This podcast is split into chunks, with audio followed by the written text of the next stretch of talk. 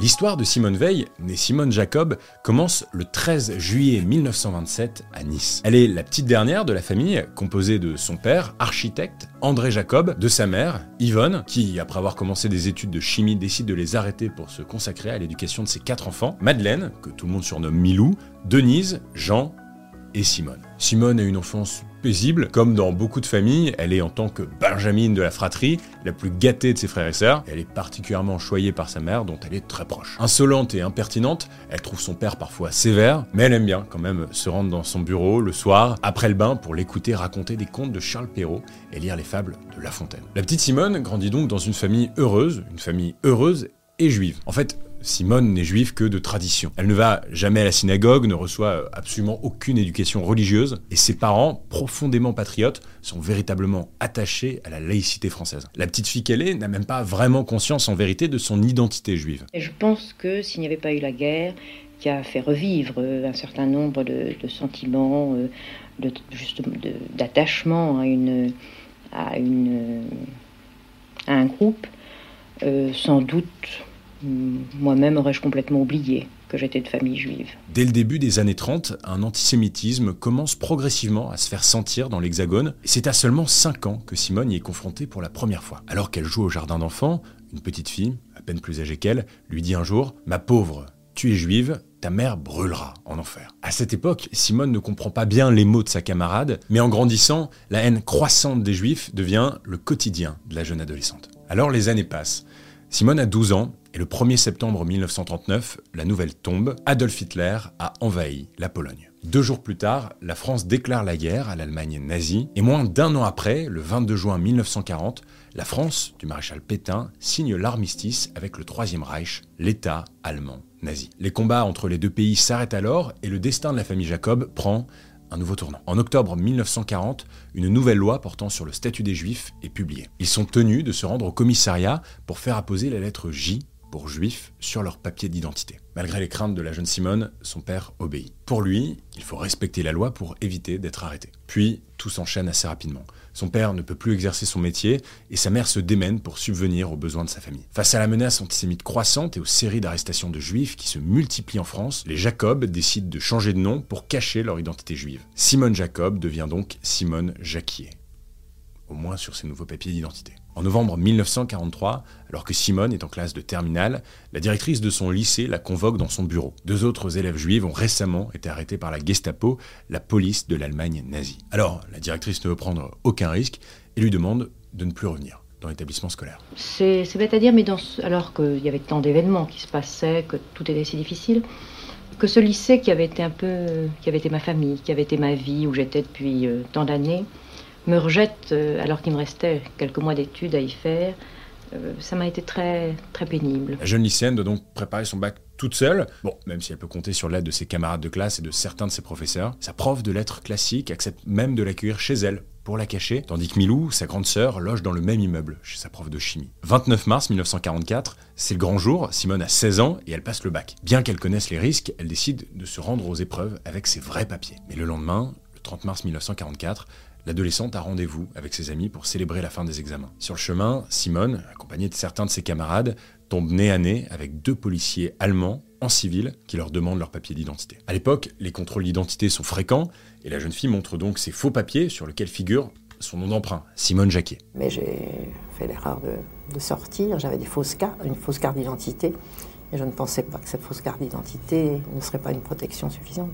Malheureusement, cette fois-ci, ça ne passe pas. Les Allemands affirment que ces papiers sont faux et l'emmènent de force à l'hôtel Excelsior, à Nice, où elle et deux de ses amis font face à un interrogatoire de la Gestapo. Tandis que ses deux camarades non juifs sont relâchés, Simone n'a pas l'autorisation de rentrer chez elle. Elle demande discrètement à l'un d'eux d'alerter sa prof qui l'héberge pour qu'elle prévienne à son tour sa famille de son arrestation. Simone écrira plus tard elle commet à ce moment-là une erreur fatale. Des membres de la Gestapo suivent alors son ami libéré qui se rend là où vit Simone et où, par le plus grand des hasards, se trouve sa mère, son frère Jean et sa sœur Milou. Les trois sont alors arrêtés, direction l'hôtel Excelsior. Après une semaine dans ce lieu où sont enfermés des juifs, les quatre membres de la famille Jacob sont emmenés au camp d'internement de Drancy, situé au nord-est de Paris. Quelques jours plus tard, Simone, sa mère et Milou doivent se séparer de Jean et quitter Drancy, direction Pichipoy, un terme donné par les déportés juifs pour ce lieu inconnu lesquels ils sont amenés. Le 13 avril, les trois femmes sont dirigées vers la gare de Bobigny. On leur demande alors de rentrer dans un train, un wagon à bestiaux,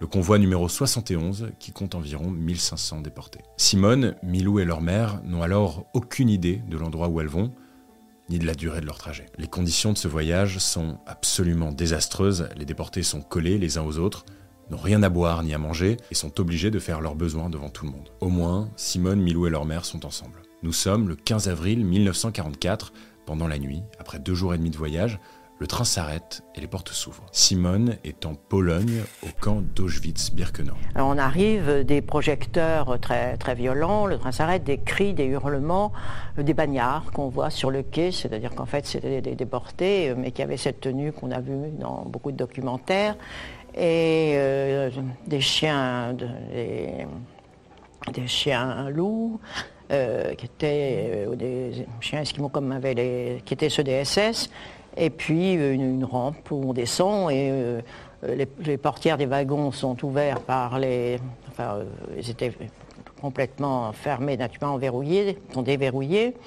Ce n'était pas des portières, c'était des ouvertures.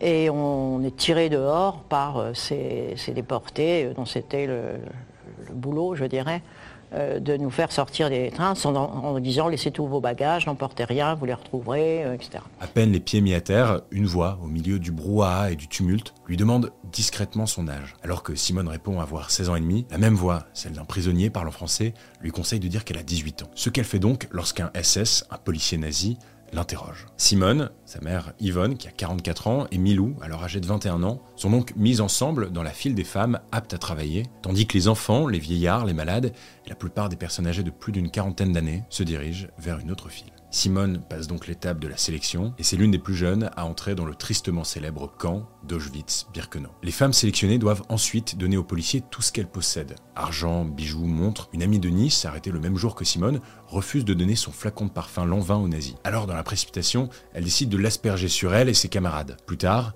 après la guerre, Simone continuera à acheter ce parfum en souvenir de son ami. Au bout de quelques heures, les femmes, séparées du reste de leur famille, commencent à s'inquiéter. Où sont donc passés leurs enfants et leurs parents? En guise de réponse, les capots, chargés de s'occuper des prisonniers, leur montrent la fumée qui s'échappe de la cheminée. Malgré la difficulté au début à y croire, les nouvelles prisonnières finissent par comprendre que cette terrible odeur qui envahit le camp est celle de leurs proches qui ont été gazés, brûlés et qu'elles ne reverront jamais. En fait, il faut comprendre que le camp d'Auschwitz-Birkenau n'est pas un simple camp de travail, c'est aussi un camp d'extermination. Les prisonniers qui sont jugés inaptes à travailler sont donc tués dès leur arrivée, tandis que les autres se tuent littéralement au travail. Ça, Simone le comprend bien dès que le nombre 78 651 lui est tatoué de force sur son bras gauche. À cet instant précis, elle réalise qu'elle n'est plus considérée comme une personne humaine, mais simplement du bétail. Après cela, Simone doit entièrement se déshabiller devant les gardes et les autres femmes détenues pour prendre une douche avant de recevoir des vêtements en piteux état, dépareillés et infestés de vermine. Au contraire des prisonniers venus d'autres convois,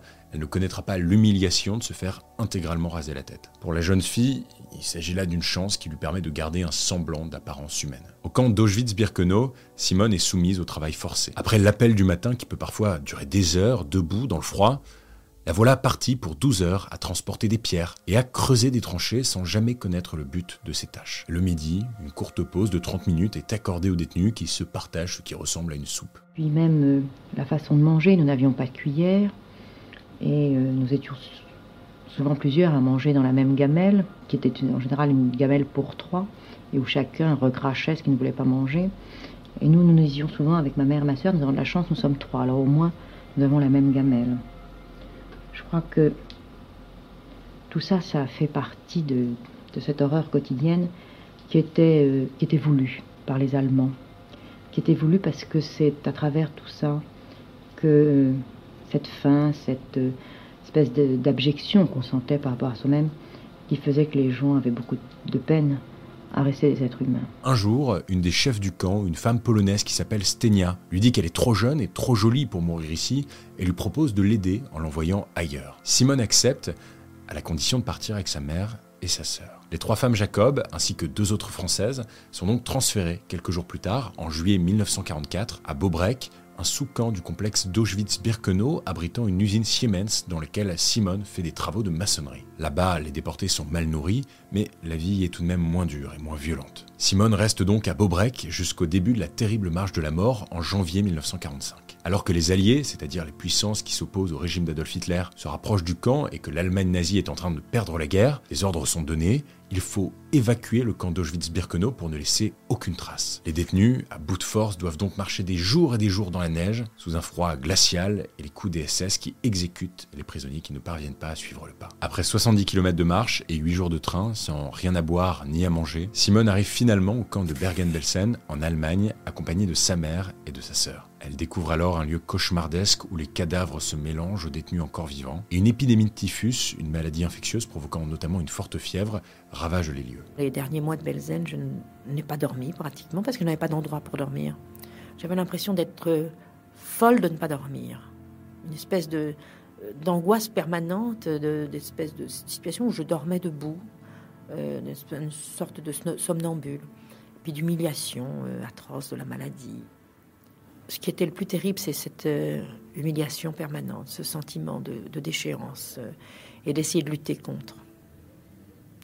Et ça, c'est incommunicable. C'est finalement dans ce camp, à Bergen-Belsen, qu'Yvonne Jacob, la mère de Simone, meurt du typhus en mars 1945. Milou, elle aussi, gravement atteinte de cette maladie, parvient à rester vivante jusqu'à l'arrivée des Alliés dans le camp. Le 23 mai de la même année, les deux sœurs sont enfin rapatriées en France. Après plus de 400 jours passés entre les mains des nazis, elles font partie des 2500 survivants sur les 76 000 juifs déportés depuis la France. Une fois arrivée à Paris, Simone apprend que sa grande sœur, Denise, résistante pendant la guerre, a elle aussi été déportée, mais qu'elle est revenue vivante du camp de Ravensbrück en Allemagne, où elle a réussi à cacher son identité juive. Simone apprend également la mort de son père et de son grand frère Jean, âgé seulement de 18 ans, après avoir été déportés ensemble en Lituanie. Milou et Simone, devenues orphelines, sont alors accueillies à Paris par un oncle et une tante chez qui elles tentent de se reconstruire. Au début, Simone n'arrive plus à dormir dans un lit et dort un mois couchée sur le sol. En tant que survivante de la Shoah, le terme qui désigne l'extermination de 6 millions de juifs par le régime nazi, elle a l'impression de déranger et a du mal à affronter le regard inquisiteur des autres. Elle décide alors de taire ces dernières années,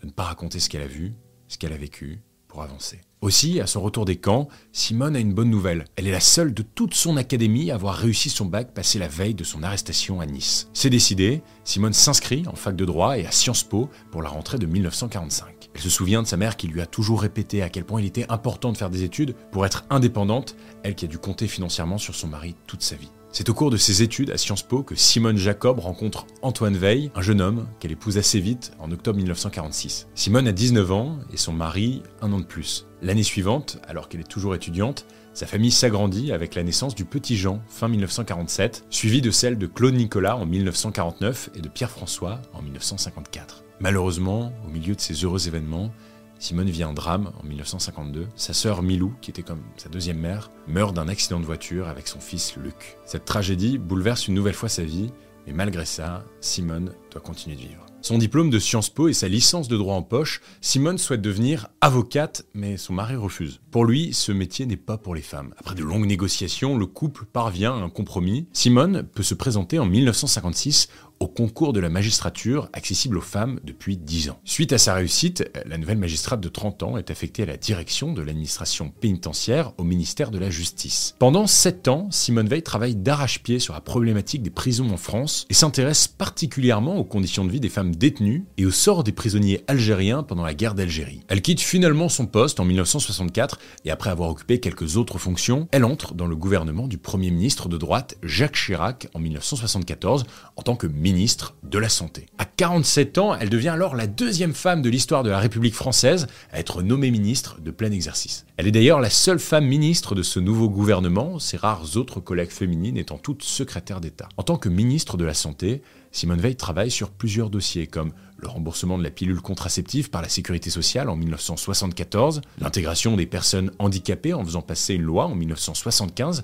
qui leur garantit notamment le droit au travail et le droit à l'intégration scolaire et sociale, ou encore la loi de lutte contre le tabagisme en 1976 qui impose entre autres la mention abus dangereux sur les paquets cigarettes. Elle-même fumeuse, la ministre s'oblige dès lors à ne plus fumer en public étant bien consciente de son influence. Elle demande même carrément à ce qu'on retire les cendriers de la salle du Conseil des ministres. Mais le plus gros chantier de Simone Veil, c'est le projet de loi pour dépénaliser l'avortement qu'elle est chargée de traiter le plus rapidement possible par le président Valéry Giscard d'Estaing. Bien qu'au départ, le Premier ministre Jacques Chirac ne soit pas convaincu de l'urgence de régler le problème de l'avortement en France, après tout, dit-il, les femmes se sont toujours débrouillées, il soutient les démarches de sa ministre pour régler ce qu'elle considère être à l'époque un drame français. Il y avait chaque année euh, euh, environ 300 femmes qui mouraient d'avortement, beaucoup qui restaient euh, euh, stérile pour la vie ou très handicapé.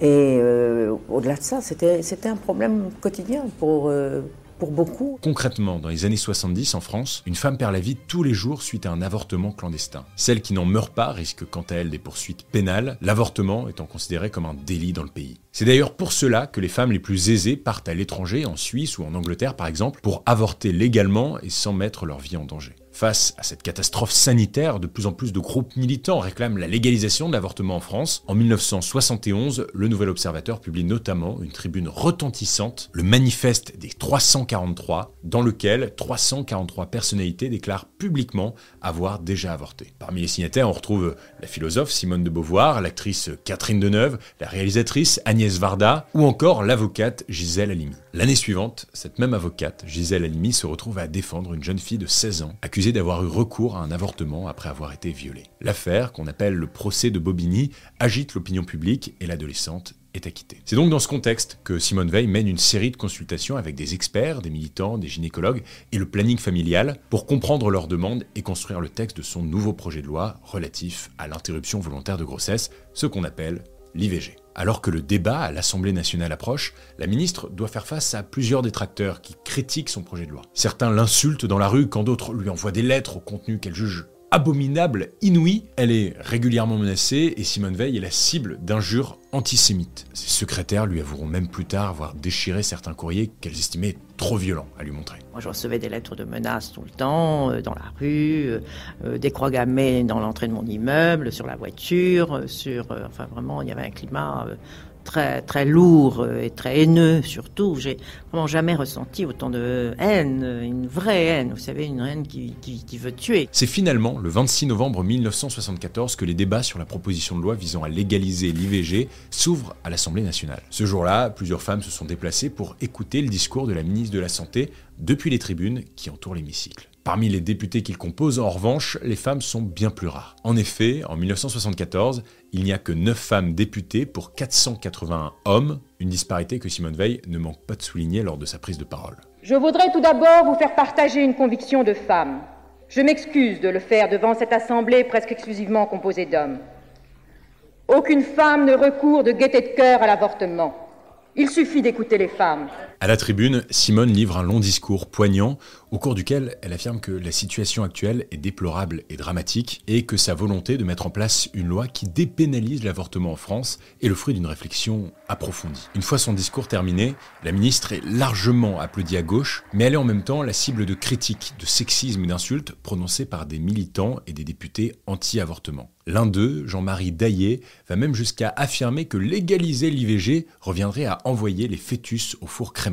Pour Simone, cette intervention qui fait écho à son passé dans les camps reste la pire à laquelle elle a dû faire face et le député de centre droit finira d'ailleurs par s'en excuser. Finalement, dans la nuit du 29 novembre 1974, après trois jours de débats musclés, le texte est adopté par 284 voix contre 189. Parmi ceux qui ont voté pour, on retrouve la totalité des députés de gauche, ainsi qu'une courte majorité des voix de droite. Le texte est ensuite voté par le Sénat et la loi entre finalement en vigueur en janvier 1975. Celle-ci, que l'on surnomme communément la loi Veil, prévoit que toute femme enceinte a le droit de pratiquer un avortement, et ce jusqu'à sa dixième semaine de grossesse. Au début, cette loi est promulguée pour une durée expérimentale de 5 ans, mais elle est finalement reconduite sans limite de temps en 1979. En parvenant à faire passer cette loi, Simone Veil gagne en popularité auprès des Français. Elle devient alors un véritable symbole de la lutte pour le droit des femmes. Après cinq années passées au ministère de la Santé, Simone quitte son poste pour une nouvelle aventure. Elle entre alors en campagne électorale pour les premières élections du Parlement européen au suffrage universel direct en 1979. C'est en fait le président Giscard d'Estaing lui-même qui lui propose de devenir la tête de liste de l'Union pour la démocratie française, l'UDF, un parti de droite et de centre-droit. Pour lui, elle est, en tant qu'ancienne déportée, un symbole de la réconciliation franco-allemande et donc un profil parfait pour porter les couleurs de l'Europe et tirer définitivement un trait sur les deux guerres mondiales. Sa candidature, évidemment, ne fait pas l'unanimité, surtout à l'extrême droite de l'échiquier politique, où des militants du Front National viennent parfois perturber ces meetings.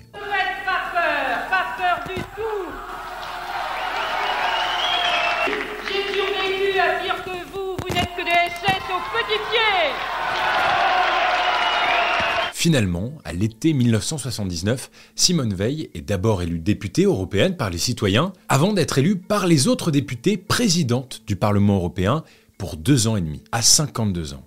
Elle devient la première femme de l'histoire à la tête d'une institution Elle récolte alors 192 voix, trois voix de plus que la majorité absolue. Lors de son premier discours en tant que présidente du Parlement européen, Simone remercie ses soutiens et assure vouloir être, je cite, le président de toute l'Assemblée. Pour la première fois, en effet, dans l'histoire, dans une histoire qui les a vus si souvent divisés, opposés, acharnés à se détruire, les Européens ont élu, ensemble, leurs délégués à une Assemblée commune qui représente aujourd'hui dans cette salle plus de 260 millions de citoyens.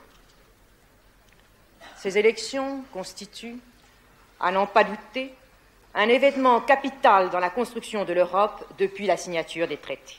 Pendant son mandat, Simone Veil contribue notamment à faire davantage connaître au grand public le Parlement européen et œuvre pour l'élargissement de l'Union européenne. L'ancienne ministre devient ainsi une figure de l'unification européenne. Finalement, en 1982, bien que plusieurs de ses collègues fassent campagne pour sa réélection à la présidence du Parlement européen, les pro-gaullistes préfèrent donner leur voix à un autre candidat de droite, pourtant incapable de remporter seul cette élection face aux socialistes. Sans aucune possibilité de coalition à l'horizon, elle décide donc de retirer sa candidature. Simone avait vu juste, c'est le candidat socialiste qui prend sa succession à la tête de l'institution. Alors elle ne quitte pas pour autant le Parlement à ce moment-là, hein. elle continue à travailler en tant qu'eurodéputée, elle siège notamment dans la sous-commission des droits de l'homme et prend la tête du service juridique de l'institution jusqu'en 1993, année où elle rend les clés du Parlement européen pour travailler à nouveau à l'échelle nationale. En mars de cette année-là, le tout juste nommé Premier ministre, Édouard Balladur, lui propose d'entrer dans son gouvernement en tant que ministre des Affaires sociales et de la Santé. Après avoir d'abord hésité à lui demander plutôt le ministère de la Justice, Simone Veil décide finalement d'accepter sa proposition, mais demande à ajouter le ministère de la Ville à ses fonctions.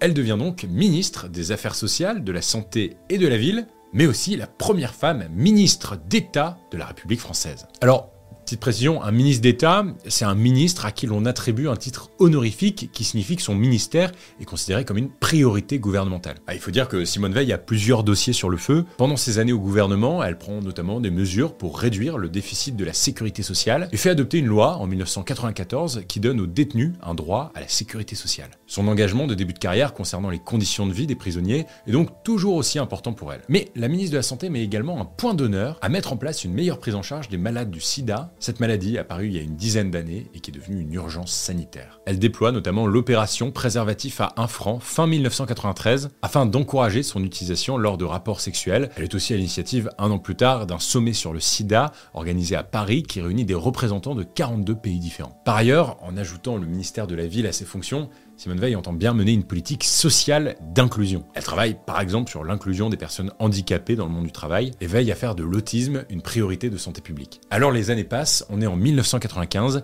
Simone Veil a près de 68 ans et elle fait définitivement ses adieux au poste de ministre pour s'envoler vers de nouvelles aventures.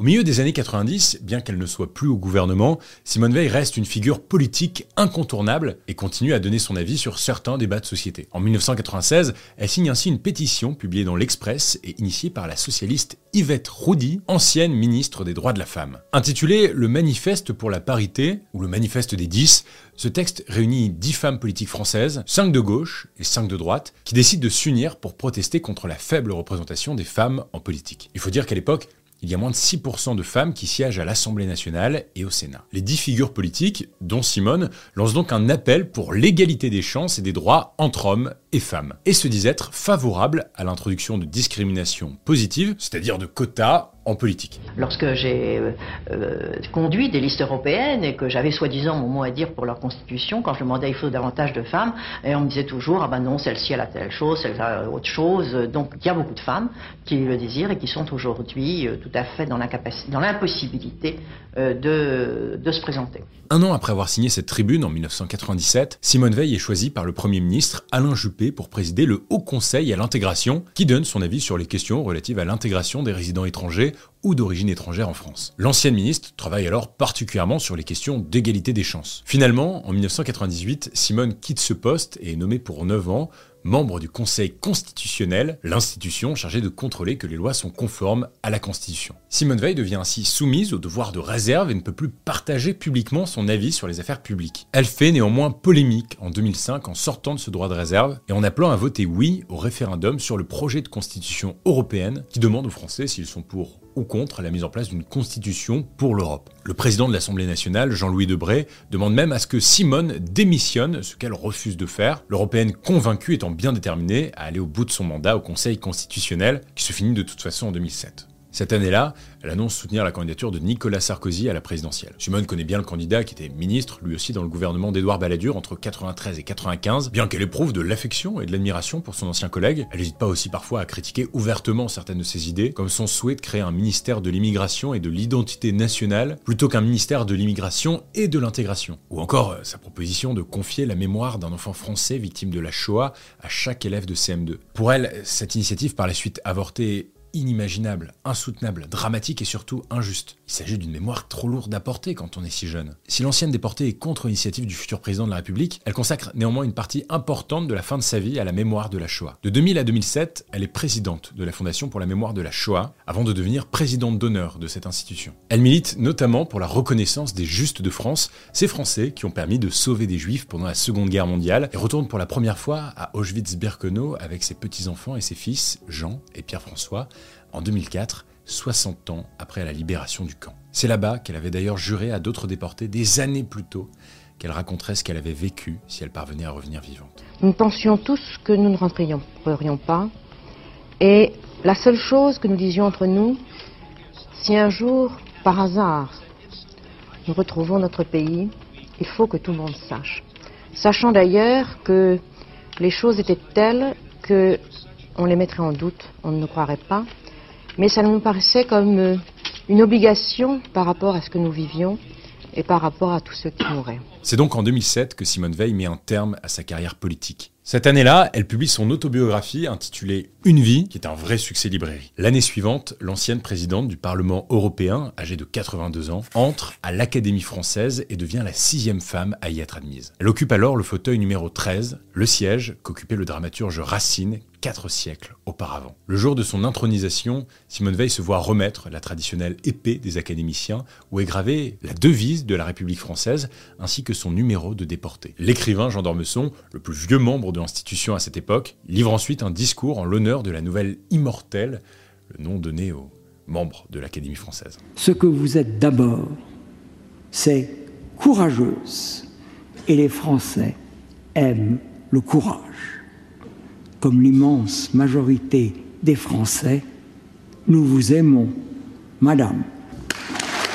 À la fin de sa vie, Simone est non seulement reconnue par ses pairs, mais aussi par l'ensemble de la société française. En 2009, elle est promue grand officier de la Légion d'honneur et elle est régulièrement classée comme étant la personnalité féminine préférée des Français. De plus en plus discrète au fil des années, elle se fait néanmoins parfois remarquer, comme c'est le cas en 2013 lorsqu'elle est brièvement aperçue avec son époux, Antoine Veil, au milieu d'une manif pour tous contre le mariage homosexuel. L'entourage de Simone affirme alors qu'elle n'a pas vraiment défilé, mais qu'elle serait simplement descendue pour saluer les manifestants qui passaient sous ses fenêtres. Il rappelle par ailleurs qu'elle n'a jamais pris de position publique contre le mariage pour tous, mais qu'elle aurait exprimé des réserves à l'égard de l'ouverture du droit à l'adoption des couples homosexuels. C'est finalement à quelques jours de ses 90 ans, le 30 juin 2017, que Simone Veil s'éteint. Selon son fils, Pierre-François, merci serait le dernier mot qu'elle aurait prononcé avant de rendre son dernier souffle. Et c'est ce même mot, accolé à son prénom, Merci Simone, qui envahit alors spontanément les réseaux sociaux à l'annonce de sa mort. Des pétitions commencent également à circuler pour demander l'entrée de cette femme au mille vies au Panthéon. Quelques jours plus tard, le 5 juillet, Un hommage national lui est rendu aux Invalides. Plusieurs personnalités publiques s'y rendent, dont Emmanuel Macron, Nicolas Sarkozy, François Hollande et Bernadette Chirac mais aussi des anonymes venus célébrer sa mémoire. Et ce jour-là, le président Macron annonce avoir trouvé un accord avec la famille Veil pour faire entrer Simone et son époux, mort quelques années plus tôt, au Panthéon. Leur petite fille avait en effet pris la parole quelques jours auparavant, estimant que leurs grands-parents n'auraient pas été très heureux d'être séparés après 65 ans de vie commune. C'est donc un an plus tard, le 1er juillet 2018, que Simone entre au sein de cette crypte prestigieuse avec son défunt mari. Elle est alors la cinquième femme à faire son entrée dans ce monument où reposent certains des plus grands personnages de la République française. Aux grandes femmes, la patrie reconnaissante, c'était l'histoire de Simone Veil. Merci beaucoup d'avoir écouté euh, cet épisode de l'Histoire 2 en podcast. Je vous rappelle simplement que les épisodes sont aussi disponibles sur YouTube avec des images faut juste taper Gaspard G. Et d'ici là, je vous dis à la semaine prochaine. Abonnez-vous sur votre plateforme de podcast préférée. N'oubliez pas de laisser 5 étoiles, c'est important pour le référencement. Quant à moi, je vous dis à la semaine prochaine. Ciao